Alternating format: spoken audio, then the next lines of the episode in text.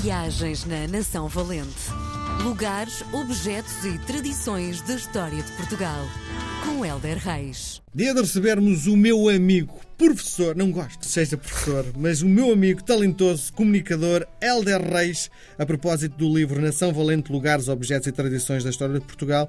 Em parceria decidimos fazer estas conversas semanais. Em boa hora. Em boa hora, tem sido extraordinário. Viva, Helder, bem-vindo. Viva, estás bom? Tudo ótimo. Tenho visto nas redes sociais a forma como te preparas para fazer programas de televisão. Ah, ok. Eh, isto é uma coisa que, eh, para quem não está dentro do meio, deve ser altamente eh, interessante ver-te como te preparas.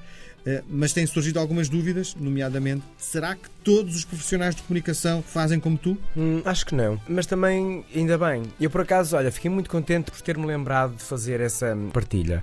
Porque, hum, lá está, um dos motivos pelo qual eu não gosto que me, que me chamem professor nem nada associado. É porque eu sei o que sei. Diariamente me preparo para as conversas que vou tendo, não é?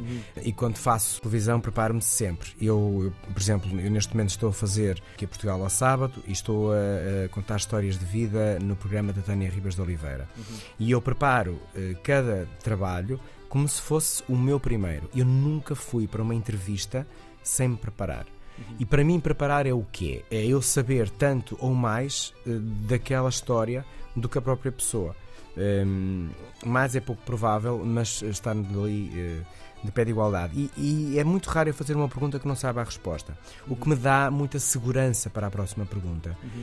Hum, Mas há, há espaço para o teu improviso?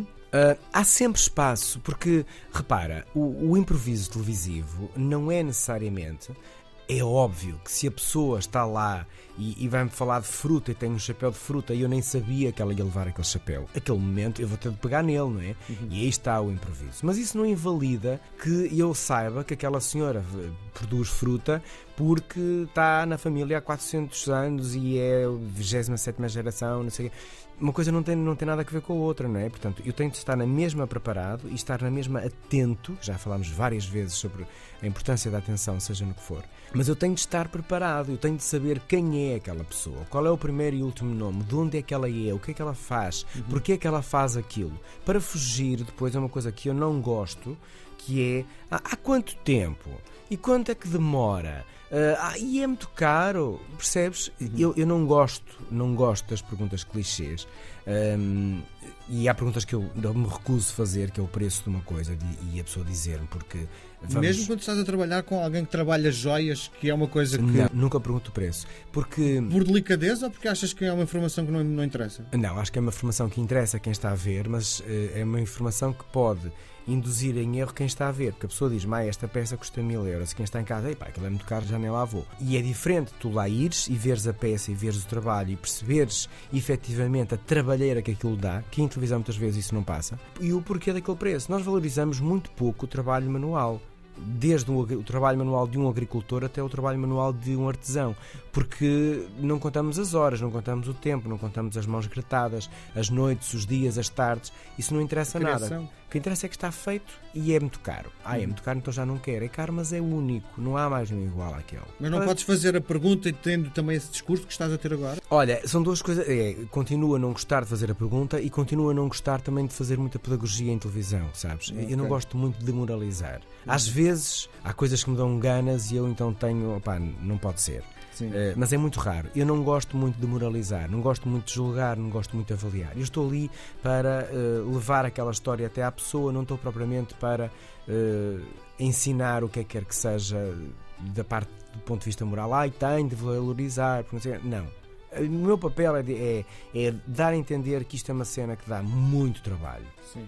Bom, fugimos foi de uma coisa. Afinal, qual é o método que usas para ah, é para, para preparar. Sim, porque muita gente não viu. eh, A story. A story. Eh, então, eh, eu preparo-me sempre. A forma que eu tenho de me preparar é ler o alinhamento de les a les, perceber qual é a identidade daquele programa, quais são eh, os núcleos, os grandes núcleos de conversa para eu numa passagem para intervalo dizer ainda vamos falar disto ou daquilo ou daquilo. Hum, e dominar todo o programa, que para mim é essencial. Eu tenho de dominar todo saber o o que vai acontecer, não é? Isso, mesmo que não seja o meu ponto, as entrevistas depois são divididas entre os apresentadores e repórteres e tudo, mas eu tenho que perceber o que é que vai acontecer no programa.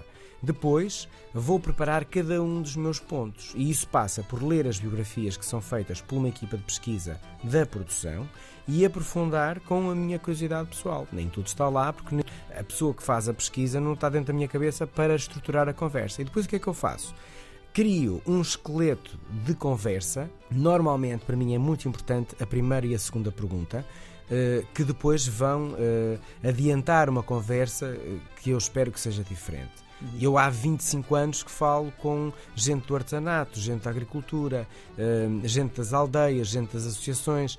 E, eu não posso começar todas as coisas da mesma forma, não é? Portanto, o que é que eu optei por fazer? Eu começo pela história individual de cada um, que essa é sim, é irrepetível. E isto só acontece se eu me preparar, se eu ler e se eu pensar, olha, é giro, e eu fazer-lhe esta pergunta. Tipo, uma quinta que é só gerida por mulheres. Eu vou começar por aí, então porque o homem não entra aqui? Não é? E já estou a fugir do clichê. Ai, quantos hectares é que tem? Ai, qual é a sua produção? É óbvio que a meio isso vai interessar, não é? Portanto, há, há informações chaves para o espectador. Uhum. Um, mas isso para mim é, é, a preparação que eu faço de todas as entrevistas, de todos os programas.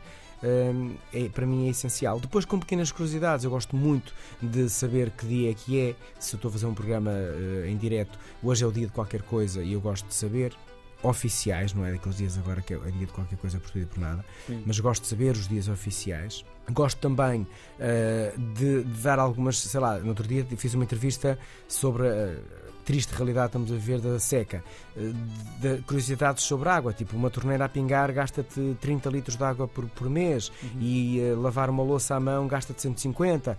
Eu gosto muito destes números de curiosidade sem serem maçudos eh, e houve uma fase em que eu achava que estar bem preparado era debitar tudo isto e ser um chato. e eu era mesmo insuportável porque Sim. era chato, nem eu, eu via, pá, que chatice. Tipo, um de vez em quando é fixe, vários é, é chato. Um, ehm, mas eu gosto de ter essas pequenas curiosidades, gosto muito, muito, muito. Olha, Helder, não temos tempo Olha que pena. para a tua crónica 2. Voltamos a conversar na próxima semana. Um beijo grande, até para a semana. Viagens na Nação Valente. Lugares, objetos e tradições da história de Portugal. Com Helder Reis.